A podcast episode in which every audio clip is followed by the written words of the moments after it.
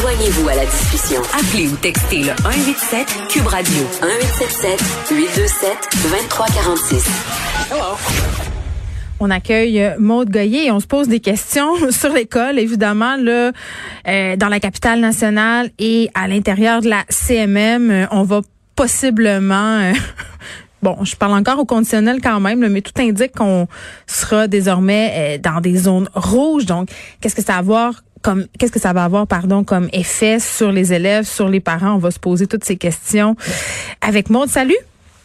Salut Geneviève. Bon, euh, toi quand t'as entendu tout ça, puis là évidemment on va en savoir plus euh, au point de presse tantôt. Là, je pense que l'objectif ici, ce n'est pas de fermer les écoles. Christian Dubé l'a bien précisé. L'objectif, c'est que les gens puissent continuer à aller travailler, que les enfants puissent euh, continuer à fréquenter leurs établissements scolaires respectifs.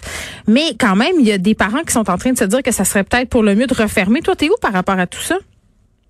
Mais en fait, euh, moi, j'y vais vraiment, Geneviève, avec euh, les faits et la science. Hein, mon petit côté. Ah, euh, musique à mes oreilles.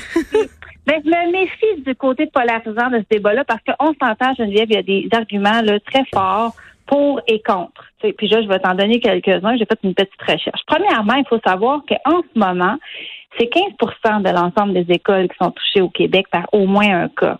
Mais 15% ça peut sembler un gros chiffre, mais en fait, pour les élèves en tant que tels, on est bien en dessous du 1% on est à 0,06% c'est en ce moment, là, les, les, chiffres officiels du ministère, c'est 736 élèves qui, sont, qui ont un, cas positif sur 1 300 000 élèves totaux au Québec. Fait que c'est 0,06 Il faut juste garder ça en tête. Fait que c'est pas, euh, on n'est pas dans les grosses éclosions dans les écoles au Québec. ça va assez bien. moi, je pense que le, mm-hmm. Puis dans certaines on peut donner un A à son bulletin. Ça, se passe quand même bien. Et là, là, moi, je donnerais pas un A au ministre de l'Éducation pour d'autres raisons, mais c'est vrai que, par contre, depuis le printemps, euh, c'est recommencé l'école en dehors euh, de la région de Montréal et ça se passe bien globalement.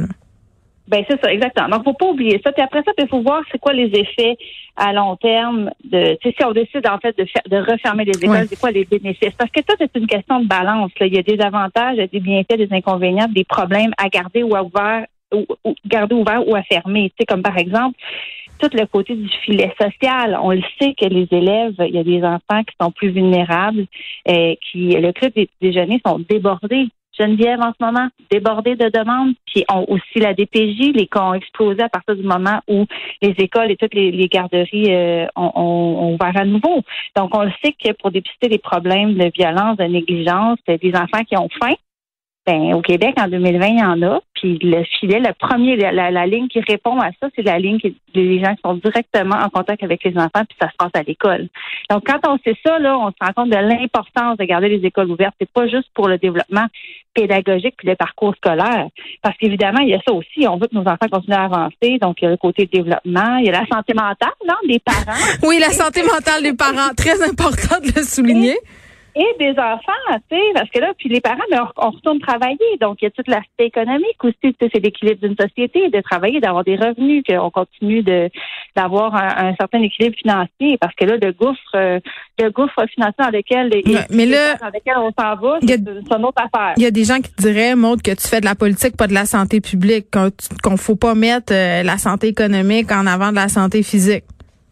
Euh, totalement, je comprends. Sauf que ça fait partie des arguments pourquoi il faut ouvrir, il faut garder les écoles ouvertes. On peut pas, on peut pas nier que c'est important quand même. Puis encore plus important, je te dirais l'information qui circule entre les deux. Tu la santé publique, il faut qu'elle parle aux directions d'école. J'entendais ton entrevue tantôt. Transparence. Euh, avec, oui, c'est ça. Ben exactement. C'est super important dans ce cas-ci. Puis après ça, il faut se demander, Geneviève, est-ce qu'est-ce qu'on fait des enfants qui sont vecteurs? C'est quoi? Est-ce que les enfants vraiment ils transportent le virus? Là, on nous a euh, dit plein de choses euh, à ce ah. niveau-là. Là, on est rendu où là? Parce que bon, moi dans mon livre à moi, les enfants, ce sont littéralement des petits vecteurs de microbes et pas juste de Covid 19 là, de tout. Ben en fait, euh, oui et non. En fait, le docteur Arruda, ce qu'il a dit récemment, la santé publique, ce qu'elle a dit récemment, puis ça, je l'ai bien entendu, c'est que, euh, en fait, les, les, les, cas viennent souvent de la communauté et non de l'école elle-même. Donc, l'école est le reflet de ce qui se passe ailleurs. Autrement dit, si tes mesures, ton traçage, ton dépistage, ta réponse est rapide à l'extérieur, ça va bien se passer à l'école. C'est pas l'école qui est l'éclosion. L'école est le reflet de ce qui se passe ailleurs. Pourtant, c'est tentant de faire un lien. On se dit, ah, monter des cas c'est la rentrée scolaire, il y a un lien à faire. Oui, mais c'est pas ça. Je pense que c'est, je pense que c'est plutôt l'inverse. En fait, dans le monde, j'ai regardé le site de l'OMS, euh, les cas rapportés partout dans le monde des 18 ans et moins, ça représente 8,5% Donc, c'est vraiment pas beaucoup. Et, les, et 12 ans et moins, 2 on est à 2% Donc, on n'est pas différent au Québec d'ailleurs dans le monde. Donc, ça se ressemble beaucoup. Euh, donc, et, et l'OMS qui a dit de toutes les recherches scientifiques qui ont été faites, le, rôle de transmission des enfants est encore mal compris. Ça semble limité et ça semble proportionnel, bizarrement, selon l'âge. Plus les enfants sont petits, moins ils sont des vecteurs importants. Plus ils sont vieux, plus ils approchent de, de, 18-20 ans, plus ils transportent et ils transmettent plus facilement. L'adulte 20 ans, ce sont des adultes de toute façon. Là. C'est ça, c'est ça. Donc, donc ils, trans, ils, deviennent des vecteurs plus importants. Par contre, d'un autre côté, là, je vais te donner un argument, un contre-argument. Je vais être encore plus mêlée après. je regarde les études. Oui, mais sauf que tu vas être informé, par exemple. Tu as des bons, là, tu as des faits euh, fiables, selon moi. Donc, tu sais, en 2006, il y a eu une grosse étude qui a été faite sur l'influenza et ça a démontré que fermer les écoles a aidé à aplanir la courbe. Ben oui, c'est sûr. de 2006, ça a fait baisser de 40% les cas. Euh, après ça, 2016, ils ont fait une étude H1N1. Ça, c'est toujours sur le site de, de, l'OMS que j'ai trouvé ça. Mm-hmm. Pandémie euh, de, de, 2009, on s'en souvient.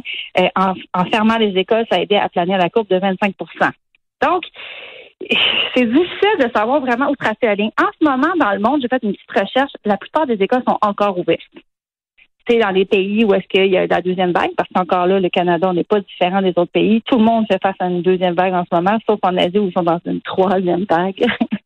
je le dis, j'ai goût de pleurer. Euh, mais c'est ça. Donc, euh, donc les écoles, la plupart sont encore ouvertes.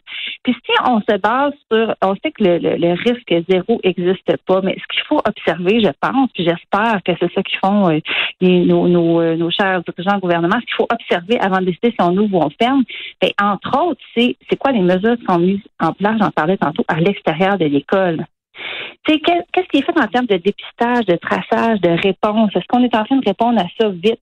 Puis là, j'ai l'impression qu'on est comme débordé. Ben, il y, a, y a du monde, je disais ça euh, en fin de semaine dans les journaux, là, des gens qui attendent euh, d'avoir les résultats de test de leurs enfants euh, depuis sept jours, huit jours, c'est long, là.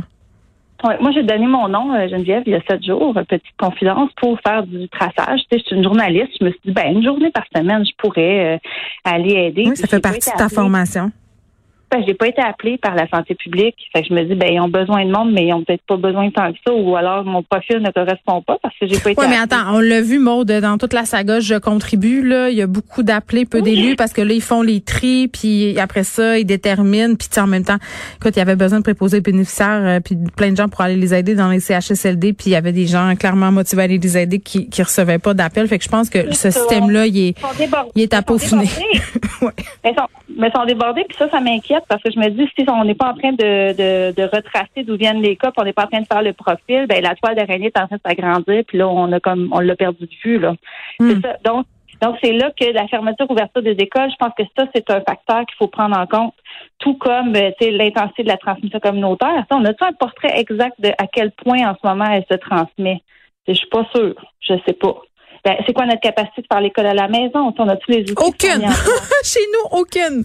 J'en ai pas. Ben, c'est extrêmement variable. C'est très variable. J'en ai un à l'école privée au secondaire, j'en ai une à l'école publique au primaire, puis c'est pour on est dans deux mondes. C'est complètement différent. Non, mais les parents qui travaillent là dans les services essentiels, monde là, qui doivent aller tous les jours au bureau, qui sont pas en télétravail, là, peuvent pas laisser leurs enfants à la maison sur des iPads toute la journée. Là. Moi, je l'ai fait au printemps. Là. Pour vrai, là, je suis venue animer ici chaque jour pendant que ma fille de 13 ans s'occupait de son frère puis de sa sœur. Ça, ça veut dire que ma fille de 13 ans faisait les repas, faisait du lavage, s'occupait de son frère et sa sœur, euh, s'occupait de les mettre devant leur iPad pendant les Zooms, en plus de gérer les siens. Est-ce que tu penses que elle trouvait pas ça lourd? C'est ça n'a pas de sens de mettre ça entre les mains d'une enfant comme ça. Puis ma fille est pas la seule. Là. Nos enfants ont grandi très très vite au printemps, très très vite. Ben, on a vécu, j'ai vécu sensiblement la même chose. C'est vraiment pas facile. Puis aussi il y a tout le risque de, on le sait, de dérapage dans le sens qu'il y a des il y a des professeurs qui sont pas très bons avec l'électronique. Il y a des enfants qui font d'autres choses que des cours en ligne. on le sait que l'école à, à distance, moi,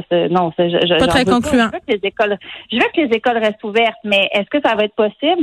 Moi, je peux pas croire cette enfant qui va nous annoncer que les écoles ferment. Je ne pense pas. Non, on n'est pas là. Moi, je pense pas non plus. Mais est-ce que peut-être si ça continue à augmenter, on aura de l'école en alternance, comme le suggérait tantôt euh, Madame Marois-Risky? Peut-être. Est-ce qu'on aura euh, des écoles comme celle de Longueuil qui vont fermer? Ça, c'est à n'en point douter. Là, s'il y a des éclosions, euh, ils vont le faire. Mais je pense pas qu'on va revenir vers un confinement général. On l'a vu là chez les enfants, ça a des conséquences quand même euh, assez incroyables sur le long terme. Chez les tout petits aussi, c'est assez difficile à réussir. Une chose est les... ouais faut pas oublier les populations plus vulnérables. Exact. Geneviève, moi, ça me brise le cœur de voir euh, quand la, la, la, le confinement a eu lieu, ben, les, les cas rapportés ont chuté à la DPJ comme si tout à coup il y avait plus de violence puis il y avait plus de négligence, alors que c'est pas ça.